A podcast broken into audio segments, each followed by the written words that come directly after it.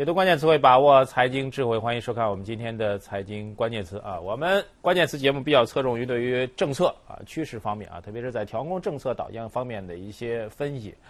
所以今天在节目当中特别提醒您，最近一段时间，其实您真应该啊拿出点时间来啊，就是您在特别繁忙的看足球比赛之余啊，能够腾出一点时间来去认真的研读一下这个经济方面的政策。啊，特别是最近一段时间，在基于国务院这样一个层面所召开的密集的政策啊，包括相关的经济工作座谈会啊，包括国务院总理李克强啊，在相关会议当中的一些重要的讲话啊，包括国务院常务会议，最近一段时间其实会议非常非常的密集。那么，通过这一系列密集的会议的背后，能够读出我们觉得是非常明确的一个政策信号。啊，当然您会有您自己不同的解读啊，我们会有我们的一个建议的一个方向，但是我们建议您能够认真去解读一下，然后把这些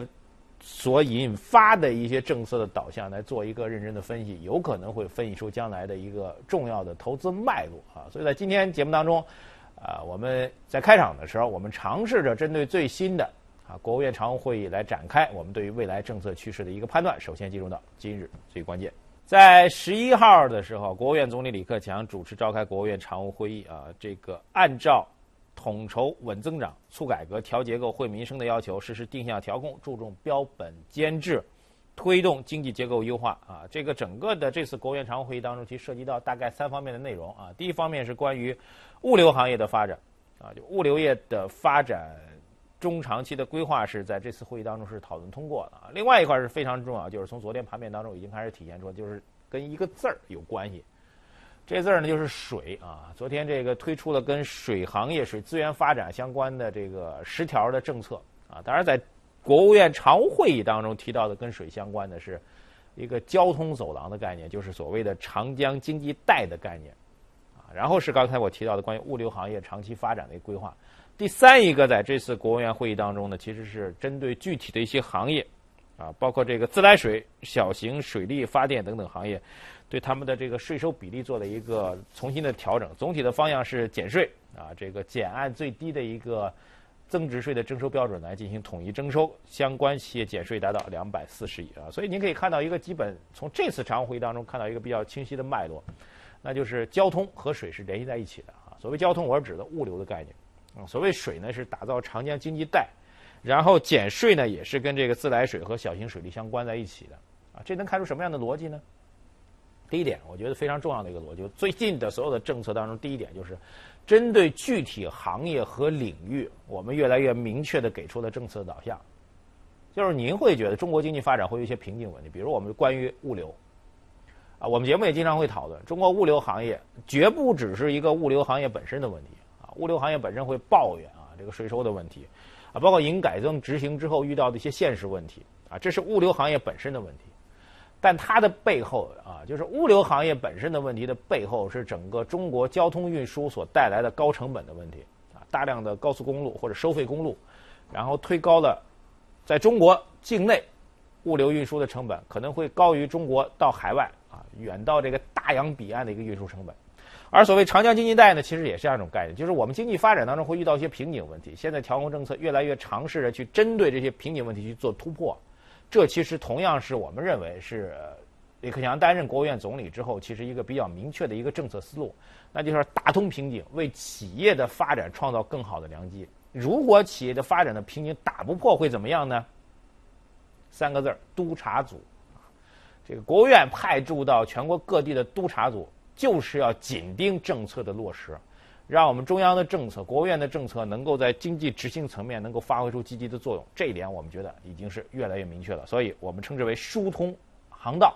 疏通航道的结果是促使企业能够拥有更大的发展空间。好，接下来关注今天我们重点要讨论的三个新闻性的话题，我们进入到老马新点评。同样是在十一号啊，就是周三的时候，央行发布了一个年度的年报。央行发布的二零一三年中国人民银行的一个年报啊，这是一个比较重要的报告啊。但是从我们这个就解读报告角度来讲，就是作作为评论员啊，您看到一个大的一个文件或者报告出来之后，你你往往会去找一些兴奋点，就我们常说的兴奋点。这兴奋点的特征呢是有这样几个特点。第一个，能不能看到这个跟以往来说与众不同的一些地方？比如说，对于宏观经济政策啊，打比方说啊，以前是稳健的，现在变成积极了，啊，这这就是一个比较明显的一种变化啊。包括一些词汇当中的变化，甚至语句的一些次序上的变化，这是我们作为评论员要看的第一个点啊。第二个点就是以前报告当中完全没有出现过的内容。或者是在措辞当中突然变得非常的严厉的这些地方，也是值得我们关注的啊！这又让我们这个所谓评论员嘛，去读文件，啊，读一些大的报告当中需要看的两个方向啊。从这意义上来讲，我们来解读这个央行的年报，你可以发现，第一个就是我刚才提到的，就是这个以往有的惯例性的表达表述。那么在这次年报当中有没有颠覆性的啊？就是次序上的用词当中的一些大的变化呢？我们觉得这一点其实不是很明显啊。从央行所提到的货币政策来说，基本上还是强调了稳中求进的工作基调啊，然后继续实施稳健的货币政策，增强调控的前瞻性、针对性、协同性啊，推动金融改革，切实维护金融稳定，保提升金融服务和管理水平等等等等。那么包括引导金融机构盘活存量、用好增量等等等等，这些词汇我们觉得。如果从央行从去年开始吧，到现在我们观察的一些大的报告当中，其实没有特别颠覆性的变化。唯一能够感觉到的是，强调了所谓的啊，这个所谓的是是保持定力、精准发力、精准发力这个字儿。所以从这个我刚才提到第一个概念上来讲，就是从大的货币政策啊，央行作为货币政策执行的具体部门啊，或者货币政策的制定的部门，那么它在这个具体的政策方针当中，其实没有太多的颠覆性的一个。内容出现，当然这个背景就是出现这种状况，原因也比较简单啊，就是央行的年度的报告，它不大会针对就是当下一些细节的东西做调整，这是一点，就是它毕竟是一个年度大的报告，需要考虑这个中长期的一个战略的问题，所以不会做大的调整。那么这一点要分享给您啊。当然，另外一个我们觉得，就从我刚才提到第二点，就作为一个评论评论员啊，观察人士来看这报告，第二点什么呢？就是以往报告当中没有出现的内容。在这次报告当中有没有突然出现或者突然措辞变得非常强强烈呢？我们觉得这个是有的。这个内容呢是在互联网金融方面啊，在这个年度报告当中特别强调了这样一个概念，谁呢？互联网金融这句措辞，我觉得你应该认真去听一听啊。互联网金融企业的业务活动经常突破，注意这些词汇啊，经常突破现有的监管边界，进入到法律上的灰色地带。甚至可能会触及非法集资、非法经营的底线。这句话，我觉得啊，从我们作为观察人士来讲，我们觉得这句话对于既有的互联网金融发展的相关从业人士来说，我觉得其实是当头棒喝。就以往我们经常会提到互联网金融在发展过程当中，我们应该给它金融创新的空间。这种金融创新的空间是可以在某种程度当中应该是容忍的，甚至是鼓励的。大家对于改革似乎都这样一种心态，或者市场化的改革都这种心态。但是，当你我知道，你要提醒一点，就是所谓能够容忍的空间，其实是基于行政领域的，啊，行政部门的这规章领域当中，其实可以容忍的。但是如果涉及到这个非法集资、非法经营这个法律问题的底线的话，OK，我告诉你，这就没有办法去容忍。所以，这对于互联网金融来说发展来说，其实是一个明显的一个当头棒喝啊！这一点我觉得是非常重要的一个点。所以，我们的观点啊，货币政策。总体上来讲，仍然取向一个稳健的一个政策的基调。那么，只是会强化定向调控，但这个定向调控的点和方向不是央行来确定的，是我们国务院更高的调控政策层面来确定的。告您要给三农，要给这小微企业这个减降低存款准备金率，您就得去做，不是央行单独的一个行政部门来决定的，是整个国家的大的战略。另外一点。就是对于互联网金融来说，现在扩张将会明确的再次强调，明确的会触碰到一个制度甚至是法律的红线。所以经常会有人说啊，互联网思维是没有这个是可以蔓延到这个各个领域、各个范畴当中的。但是我觉得这种法律的底线一旦被提出来之后，其实对于所谓的互联网思维啊，特别是互联网金融这一块，其实已经开始圈上一个框了。您再去关注资本市场相关的概念投资的话，我一定要提醒您，这大棒已经砸下来了。下一个关键词来关注一个产品啊，首先来关注一个明星啊，这明星的名字就是那个不老男孩啊，林志颖哈。为什么要关注他呢？因为林志颖呢就在这个微博上晒出了一个手机，手机的名字我估计您很感兴趣，就是 iPhone 六啊，而且他对这手机呢做了一个解读啊，四点七英寸的这个四点七寸的。银幕啊，就比以前的手机，我们有照片啊，您可以看一下，这个比原来的这 iPhone 五呢要大很多。电源右移，天线包覆在外，不在内藏，去除了之前的直角设计，手感比较圆润，屏幕变大了，然后很好握啊，更方便经常刷文字的视频族低头观看，这个滑动效果也比较好。啊，这林志颖呢，其实非常有意思，因为之前的很多的 iPhone 的产品啊，包对很多的苹果产品啊，包括这个几代的 iPhone，还有包括 iPad mini 啊，它都能够率先的在这个自己微博上在网上发布。当然有人说啊，这这这这这位林先生发布的这些微博的些照片啊，有可能啊，有可能是这个所谓模型机，不是真机啊，因为这个照理说这代工厂，我们知道很多的这 iPhone 的一些东西啊，代工厂都是在这个中国生产的啊。但是代工厂跟这个美国的苹果公司之间签有非常严格的这个这保密协议啊，包括这些工人他们的所有上班期间的你能不能拍照片，有没有可能把模型带出去，或把甚至把真机带出去呢？有没有可能呢？管理非常非常严格，所以这事儿呢我们还不知道是什么情况。我们用这网络术语说叫不明觉厉啊，不知道说不明白到底什么事儿，只能觉得林志颖这人挺厉害啊，大概这种这样一种状况。当然，我们关注的不是这个手机本身啊，这手机最终呢还是会出来的，而且出来的时候呢，肯定大家伙呢还是会，呃，关注这个新闻发布会，也关注库克啊，因为乔布斯先生已经不在了嘛，所以库克先生会在这新闻发布会上会推出什么样的东西啊？我们在想啊，就是对于任何一个行业，特别智能行业来说，就以手机来说啊，每一次最早的手机的每一代的颠覆啊，比如从这纸板变成折叠，从单屏变成双屏啊。从这个黑白变成彩屏啊，甚至这铃声从单音变成和弦，每一次的突破之前都是一个基于这个所谓的简单技术层面的突破。那么随着智能手机 iPhone 为代表的智能手机的出现，其实是对传统手机的整个的使用模式的一种颠覆。一个最简单的例子就是现在大家有了手机之后啊都不用电脑了，啊就是手机替代了电脑的功能，这其实就属于两个字就颠覆，它不是一个技术上的突破啊，不是说您从这。纸板变成翻盖了，这是一个技术上的突破，但这个是一个制度上或者模式上的一个颠覆。从这意义上来讲，我们的观点就是 iPhone 六就算出来了啊，哪怕将来 iPhone 七啊，我们可以预期到的吧，智能手机发展现在进入到一个颠覆发展的一个瓶颈期。您不可能在出现 iPhone 六之后，你会发现啊，跟 iPhone 五完全不能用了，不是这样一种概念。所以它进入到一个技术突破的一个巅峰期，难言再现颠覆的这种概念啊。但是呢，只是感官或者手感上或者体验上，就像林志颖先生所发的那些啊，体验上会有一些进步而已。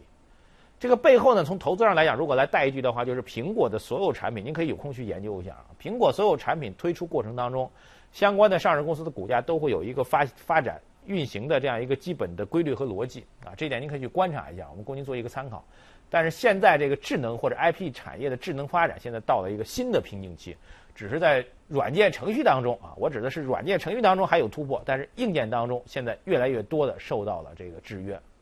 这可能也会成为智能产业发展的一个新的障碍啊，或者是一个问题。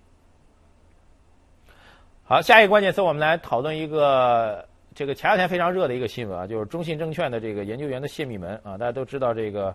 呃这个。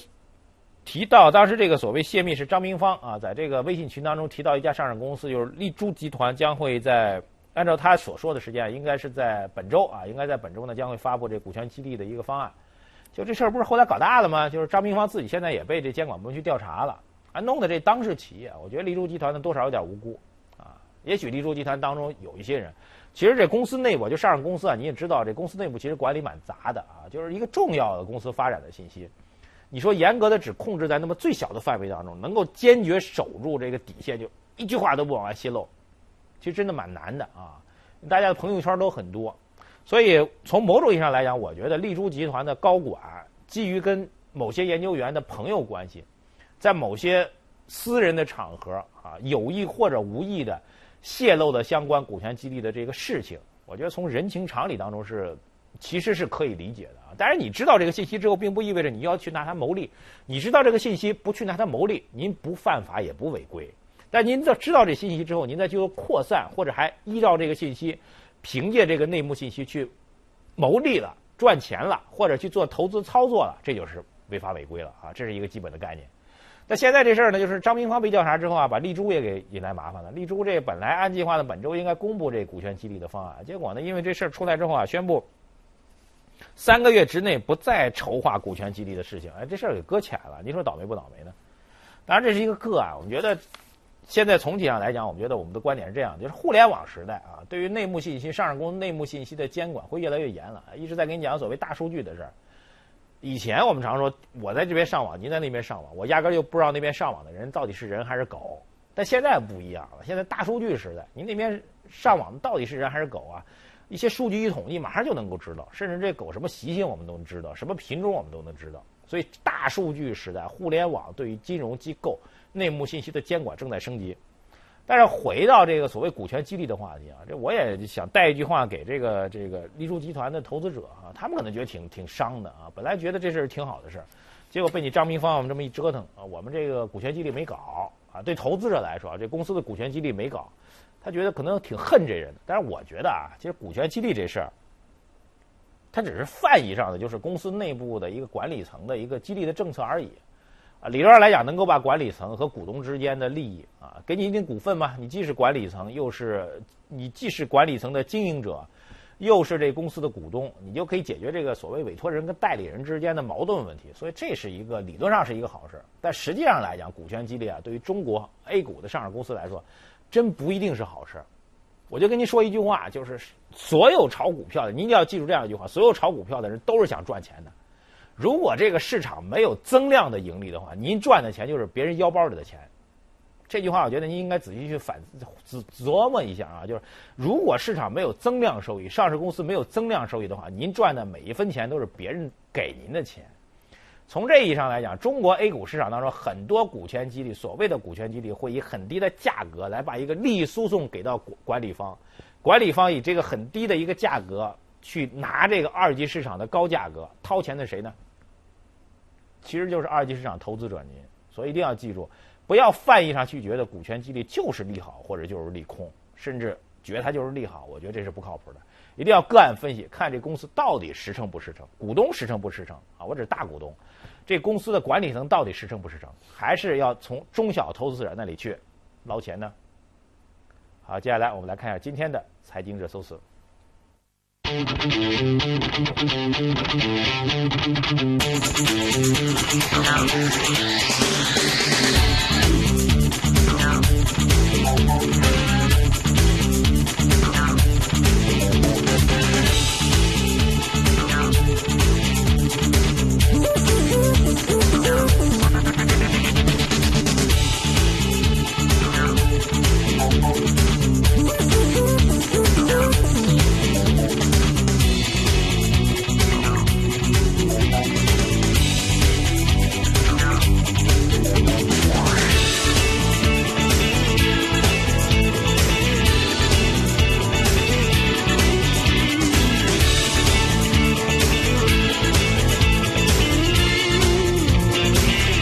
世界杯呢，在北京时间明天的凌晨就将正式拉开战幕，所以在今天的节目当中，我们用巴西世界杯的主题曲来作为结尾。感谢您收看我们今天的节目，再见。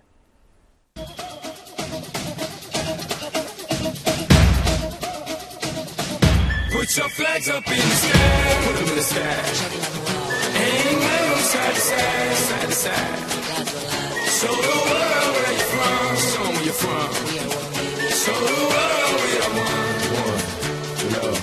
life.